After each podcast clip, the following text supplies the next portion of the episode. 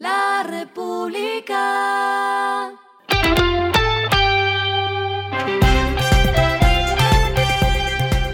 Al final de la jornada, esto es lo que debes saber sobre el comportamiento de los negocios, las finanzas y la economía. Las movidas de hoy fueron.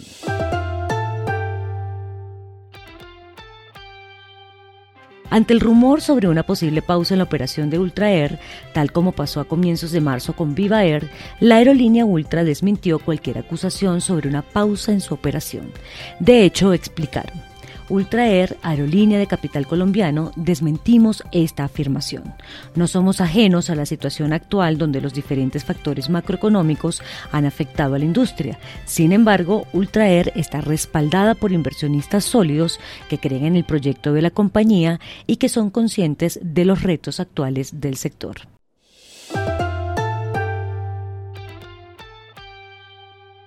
Banco Agrario anunció que reducirá en los próximos días su tasa de interés efectivo anual para la tarjeta de agroinsumos de 24,78% a 21,30% y para la tarjeta dinámica con cupos de bajo monto a 19,8%.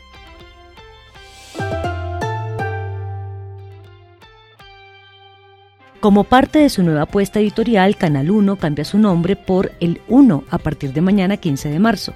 La compañía también informó que aumentará su franja informativa aliándose con Noticentro 1 Red Más, que será transmitido en simultáneo con Claro en las mañanas y los fines de semana. El canal también creará Magazine 1, un programa de espectáculos en las mañanas de lunes a viernes y ampliará la oferta de entretenimiento de Lo sé todo. Lo que está pasando con su dinero.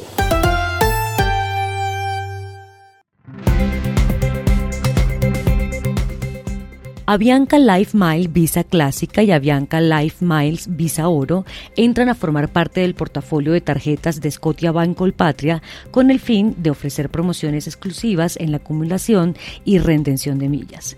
Con esta iniciativa esperamos colocar cerca de 62 mil plásticos en 2023, dijeron los directivos. Los clientes de Scotia Bank Colpatria acumulan una milla por cada dólar facturado, más una milla adicional por cada dólar en compras de más de de 2.500 establecimientos aliados a Life Miles.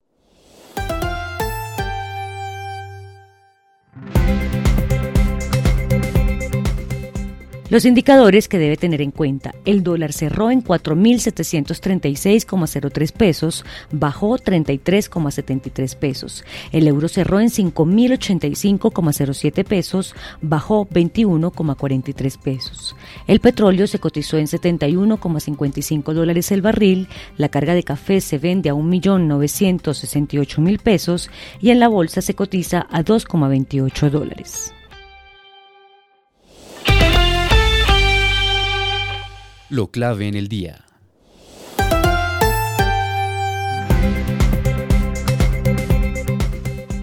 El Ministerio del Trabajo anunció que se aplazará la radicación de la reforma pensional que se tenía prevista para el 16 de marzo y ahora se presentará el próximo 22 de marzo. Uno de los principales cambios tiene que ver con los pilares pensionales. Se mantienen los cuatro ya propuestos, pero de la siguiente manera. El solidario, donde se dará una renta básica que ya no será de 500 mil pesos, sino de 223 mil pesos. El segundo pilar ahora se llamará semicontributivo, donde el objetivo es atender a las personas que no tienen pensión, pero tienen semanas trabajadas cotizadas. El otro sería el contributivo, que funcionará como un modelo mixto, pues al menos tres salarios mínimos de cada trabajador irán a colpensiones y el resto, si gana más, va a los fondos privados. Y por último, se mantiene el del ahorro individual voluntario para las personas con mayores ingresos. Otro de los grandes cambios es que el borrador plantea la creación de un fondo para el ahorro. Es una especie de AFP pública que invertirá el dinero en el mercado de valores y en los TES. A esta hora en el mundo. La TAM Airlines planea volver a los mercados de capitales de Estados Unidos tras eliminar casi 4 mil millones de dólares en deuda durante una reestructuración que se extendió por varios años. La TAM Airlines Group pretende volver a cotizar sus certificados de depósito estadounidenses ADR en la Bolsa de Valores de Nueva York este año, después de que fueron suspendidos durante la quiebra, dijo el director financiero Ramiro Alfonsín.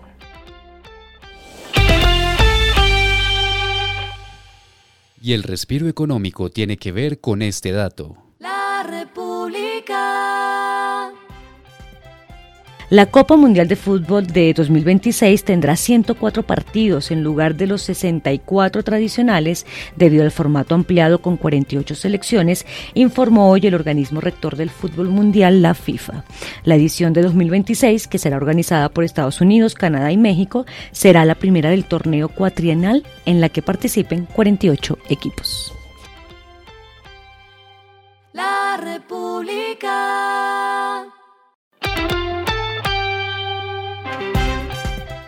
Y finalizamos con el editorial de mañana, la avalancha de reformas que le caen al Congreso. Como pocos momentos en la historia reciente, el Congreso se convierte en el epicentro del futuro económico del país al recibir varias reformas críticas, la laboral, la de salud y la pensional. Esto fue Regresando a casa con Vanessa Pérez.